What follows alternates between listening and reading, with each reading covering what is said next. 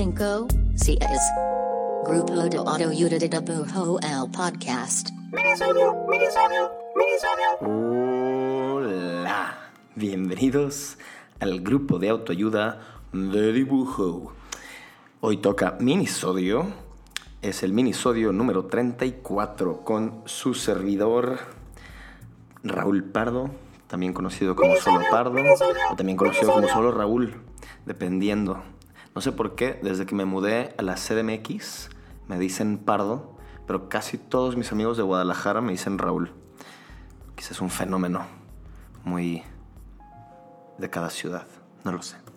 Pero bueno, em, hoy les estoy de hecho saludando desde Guadalajara en unas muy merecidas vacaciones que hace llevaba siete años sin venir así de que en plan vacaciones. Este, entonces muy rico. Saludos desde la tierra de la torta ahogada, el tequila, el mariachi y muchas otras cosas muy padres y ricas. Como les había contado en el episodio pasado, ando en un comenzar, en un recomienzo, en un reset. Ando comenzando de nuevo y, y, y ha estado bien divertido, la neta, este, este último mes de replantear muchas cosas y de probar otra vez los, los sabores y las experiencias y las incertidumbres de la vida independiente. Y, entonces como que he tratado de hacer un esfuerzo consciente de replantear un chingo de cosas. Y dentro de ese un chingo de cosas también está el replantear eh, desde lo más básico, que es el para quién estoy haciendo esto. Y no me refiero tanto de para qué cliente hago esto y para qué marca hago esto, sino, o sea, de que para quién hago mi arte, ¿no? O sea, para quién estoy haciendo mi arte. No estoy hablando tal cual de las comisiones comerciales, sino lo que hago cuando dibujo por placer, cuando hago obra por placer o cualquier cosa que ustedes llamarían arte. Y si bien la ilustración es una profesión en la que se hacen visuales para con un propósito, para cumplir un propósito, para algo, para una utilidad, en mi opinión, la parte artística es imprescindible y tiene que estar bien cimentada para que lo demás, para que una carrera de ilustración funcione. Siento que si tienes bien amarrado como tu lado este, artístico, no quiero decir puro, pero la parte que no es comercial y la parte pues que es de tu obra, siento que hace mucho más fácil que lo demás funcione. Y el arte, pues el arte se hace para uno mismo. Sin embargo, como también hemos platicado en otros episodios, nuestro ecosistema actual, también conocido como redes sociales, es una gran presión que se convierte como en una voz detrás de nuestra cabeza que en muchas ocasiones, si no es que en casi todas, influye en cómo hacemos nuestro arte. Y eso no está chido. Entonces, el minisodio de hoy se trata de eso. Se trata de cómo crear para ti misma, para ti mismo y no para otras personas. Cómo hacer arte para ti y que no esté influido por los demás. En una entrevista que me roló el mallorquín. Es una entrevista que le hacen a Rick Rubin, este productor, leyenda, genio y demás flores que se le echan a este compadre. Tiene una carrera impresionante, ha trabajado con todos los artistas que te puedas imaginar, si es que no lo conoces. Pero no, Rick Rubin está detrás de grandes proyectos desde antaño como Beastie Boys hasta cualquier artista que pongas hoy contemporáneo, ¿no? Entonces, bueno, le preguntan a Rick Rubin que cuál es su mejor consejo para la gente. Y el Rick contesta. Dice, no escuches a nadie. Haz las cosas que amas. Haz tus cosas favoritas y hazlas para ti. Sé tu propia audiencia. Y cuando, le, cuando escuché ese pedazo, esa respuesta, como que por un lado mi cerebro fue como de que pues sí, claro, sí, a huevo. Como que no, no se me hizo tan novedoso. Pero luego otro lado de mi cerebro se quedó de que, chale, creo que es como de esas frases o de esos consejos que suenan obvios en el mundo artístico, pero como que ya pensándolo con conciencia, no, no la mayoría, o mucha gente, pues no, no voy a decir la mayoría, pero al menos hablando por mí, muchas ocasiones no sigo ese consejo, pues. Este, como que sé que un chorro de mi obra, un chorro de las cosas que hago nomás por gusto, a las que yo llamaría mi lado artístico o mi obra artística, están siendo influidas por otros factores y no la estoy haciendo de que exclusivamente para mí. Y bueno, escuchando esta frase, pues probablemente pensará o pasará este pensamiento por tu cabeza, ¿no? De, oye, pues sí está chido hacer cosas para ti, pero pues también me gusta o también quisiera conectar con la banda, ¿no? También creo que es muy natural que la gente del mundo creativo queramos conectar. Pues Jackie Beck, una coach de creatividad, creo que es gringa, este, dice, pues irónicamente, como que responde este pensamiento, ¿no? Y dice, irónicamente, la manera, la única, o como la manera realista de que tu arte pueda conectar con la gente, que pueda ser auténtico y pueda estar vivo, es inicialmente desconectarte de la gente. O sea, lo voy a replantear. Para dice la aquí, para conectar con alguien o para conectar con la gente, primero tienes que desconectar a la gente de tu proceso para hacer arte para poder conectar con la gente. Prácticamente lo que dice es, para poder hacer un trabajo auténtico, vivo y realmente tuyo, pues tienes que lograr ser tú solito en la creación y ser tú el único partícipe en la creación y dejar que este, o bloquear que haya sesgos de fuera y que la gente a la que quieres conectar, tenerla tan presente este, para que no influyan en el trabajo. Y, y, obviamente no estamos hablando de que no influyan en los comentarios negativos, ¿no? Que alguien te diga como, ah, eso no me gusta, eso no lo entiendo. Justo la Jackie dice que tanto los comentarios o la retroalimentación negativa como positiva pueden afectar tu proceso artístico.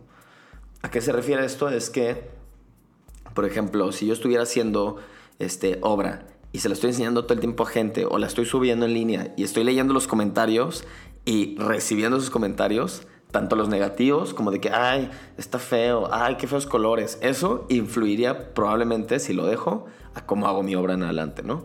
Pero también los positivos. Si todo el mundo fuera como, ay, está bien chido, ay, está bien chido, ay, está bien chido, ay, qué padres personajes, también puede influir de cierta manera en que digas como, no, pues este es el, este es el buen camino y para qué me salgo, ¿no? ¿Para qué tanteo otra ruta? ¿Para qué tanteo una tangente que quizá no he explorado? Entonces la Becky dice, la Jackie Beck dice, para poder conectar con la gente, tenemos que primero desconectar con la gente. No significa que no le hables a nadie ni que no subas nada, ¿no? Pero es, trata de que no te influyan los comentarios ni positivos ni negativos en tu proceso artístico.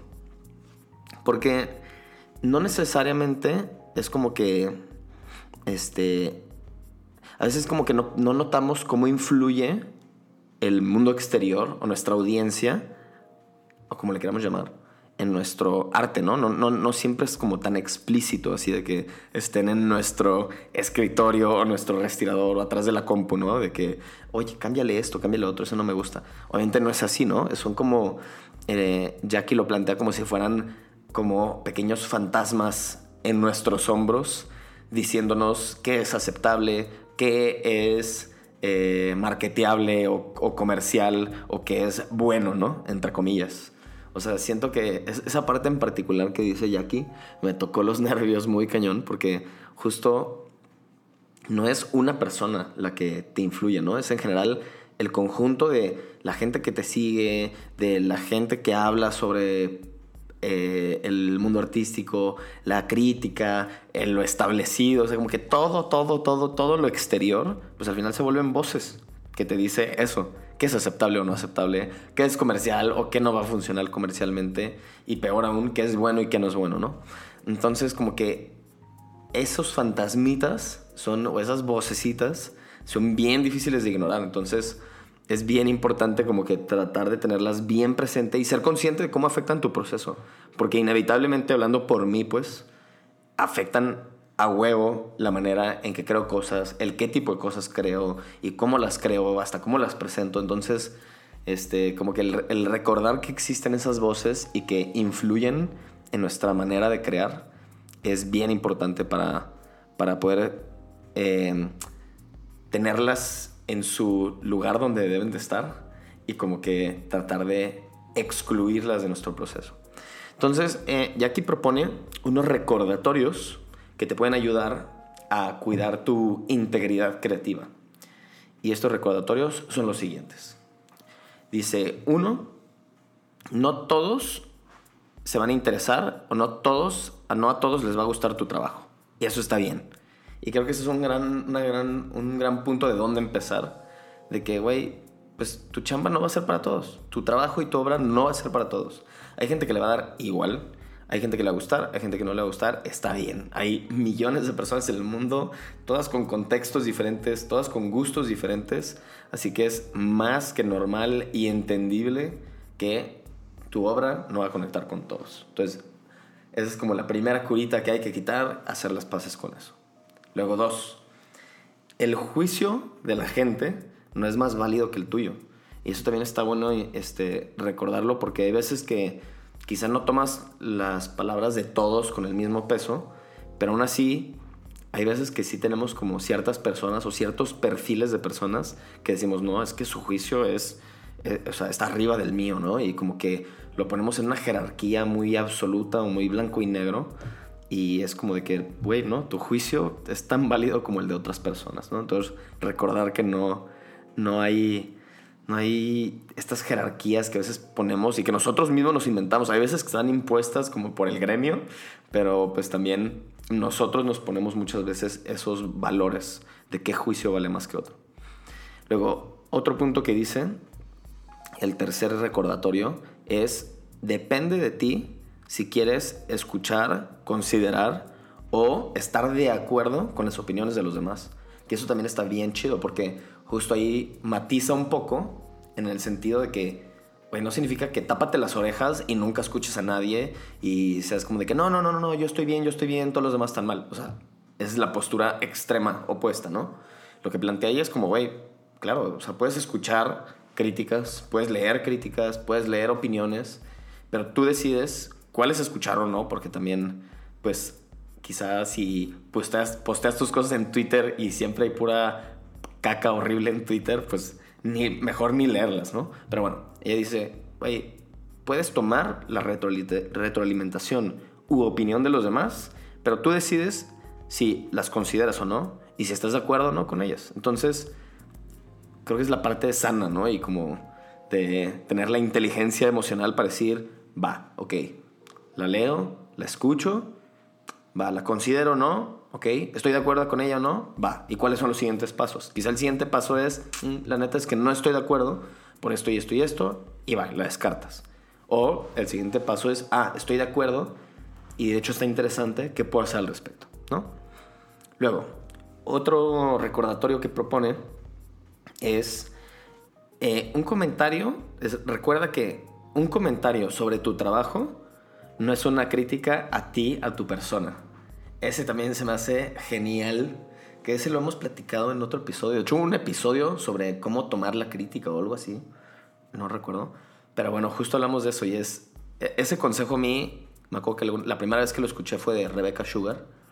Y neta que creo que es de los, de los consejos más valiosos para la salud mental de alguien que crea cosas o está en el mundo creativo, que es güey, si pones algo en el mundo, si sacas algo al mundo, una obra, un proyecto, lo que sea, y alguien lo critica, tenlo así como si lo visualizas de que tu trabajo es una hoja de papel, no la pongas enfrente de tu pecho, ponla al lado de tu pecho, para que si alguien le metafóricamente le dispara una crítica, pues le dispara solamente al papel y no, te, no le dispara el papel, pero tú estás atrás si lo tienes enfrente de ti y te da en el corazón, ¿no?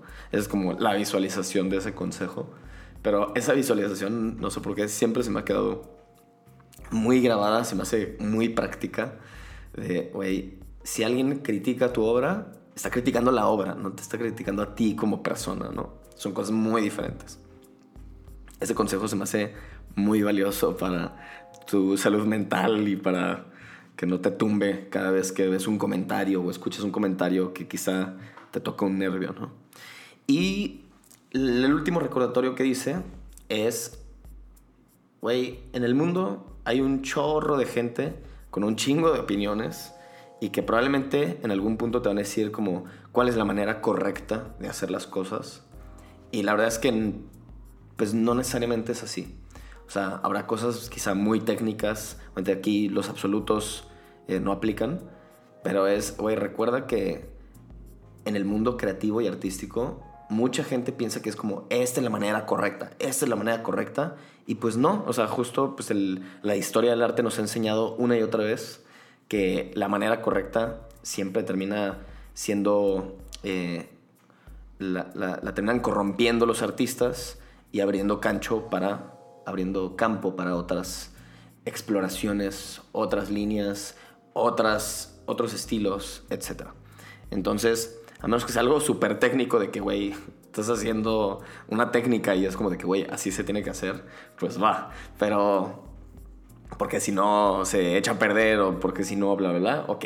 Pero en general, en el mundo artístico, estos absolutos de, ah, no, esta es la manera correcta y lo está haciendo mal, tómalos con un granito de sal. Entonces, esos son cinco recordatorios que plantea Jackie Beck para poder como que cerrar un poquito la llave de la influencia del mundo exterior para poder como que mantenerte un poquito más íntegra o íntegro con tu trabajo. Y creo que son grandes recordatorios que puedes tenerlos así casi casi como impresos y que simplemente te ayudan a como no no sesgarte tanto con la opinión externa y poder concentrarte en lo que tú piensas, en lo que tú sientes, en lo que tu corazón te dicta que es un sentir, un conceptualizar auténtico que quieres plasmar como tú quieras, ¿no? En el tipo de arte que tú hagas. Y este, y justo como que llevándolo un poquito a, va, pues este es como mi arte, ¿no? Así lo que hago no comercial. Pero justo Jackie plantea de que, Jackie plantea que aunque la creatividad sea tu trabajo, si es que trabajas en una agencia o trabajas como ilustradora, como ilustrador, animador, animador, y que hagas cosas por chamba, creativas, aún así puedes honrar como tu, tu autenticidad. o sea, que dice que si haces obra para ti mismo y logras ser auténtico, quitando la opinión y los sesgos de los demás, cuando hagas obra por trabajo o hagas trabajo creativo, pues vas a mantenerte todavía más auténtico. Entonces va a enriquecer pues la parte de chamba que tienes. Y pues nada, hasta ahí llegamos con el minisodio de hoy. No me extenderé más, lo vamos a mantener conciso, porque luego mis minisodios duran más que los episodios normales. Pero bueno, recuerden que tu trabajo más chingón nace de lo que te emociona, nace de lo que tiene un significado para ti, nace de lo que de las cosas hacia las que gravitas naturalmente, de las que eres curioso, de lo que quieres explorar. Entonces, creo que cuando de repente seguro les ha pasado que hay una racha donde están creando y creando, aunque sea así de que en el sketchbook o lo que sea, ¿no? Ni siquiera tienen que ser piezas finales, pero que te sientes como bien cómodo y estás saliendo bien fluido, estás en la zona y salen un chingo de cosas que dices, güey, ¿qué pedo con esta racha? Lo más probable es que es una racha donde estás siendo bien auténtico y donde estás como bien cerquita de tu alma y bien lejano de la opinión y el universo exterior. Así que encuentra esos momentos, encuentra cuáles son las condiciones en las que puedes ser lo más auténtico contigo y con tu trabajo. Y aprovechalas, sácale el jugo, que ahí es donde sale la mera crema. Así que bueno, espero que les haya servido esto o que les sirva en un futuro cercano. Y vamos a pasar a nuestra querida sección. Link de amigos. Y en el link de amigos de hoy tenemos a Octavio Becerril. Su arroba es O C B de burro E C X. está difícil de pronunciar, así que es como Ocbex, pero es O-C, B de burro, E-C-X. Y Octavio lo conocí, no en persona, lo, o sea, conocí su trabajo hace no tantísimo en Instagram. Y estoy seguro que es mexicano, no sé de qué ciudad, pero sé que es de acá, eso intuyo por su perfil.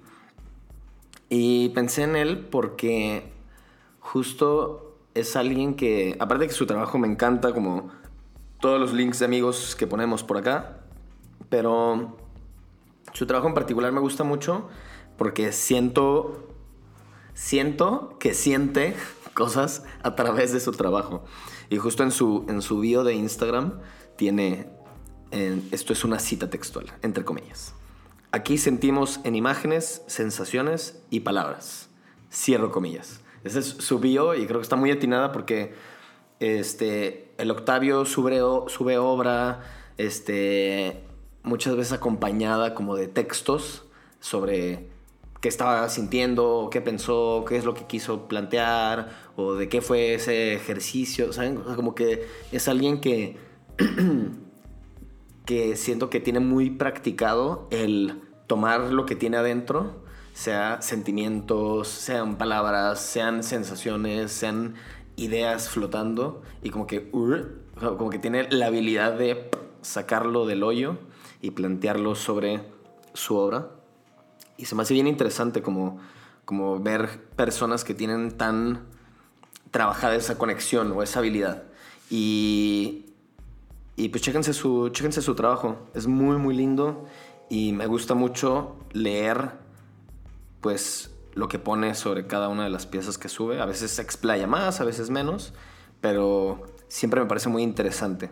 Y también muchas veces su obra incluye texto o palabras y a mí siempre me ha gustado mucho la combinación de ilustración o trabajo gráfico que tiene ahí metido este, o enredado un poco de, de texto que ayuda a darle un poquito más de sabor. Entonces, bueno, link de amigos para Octavio Becerril. Un saludo, un abrazo, chéquense su chamba. Espero que estén teniendo una gran semana de agosto. Este, que se estén cuidando, que la estén pasando bien, que estén recordando descansar, que estén hidratándose para los que andan en el hemisferio norte con mucho calor. Y pues les mando mis mejores deseos. ¿Cómo no? Chale, me estoy envejeciendo. Siento que hablo como señor. Pero bueno, un abrazo, amigos. Los TQM. Hasta luego.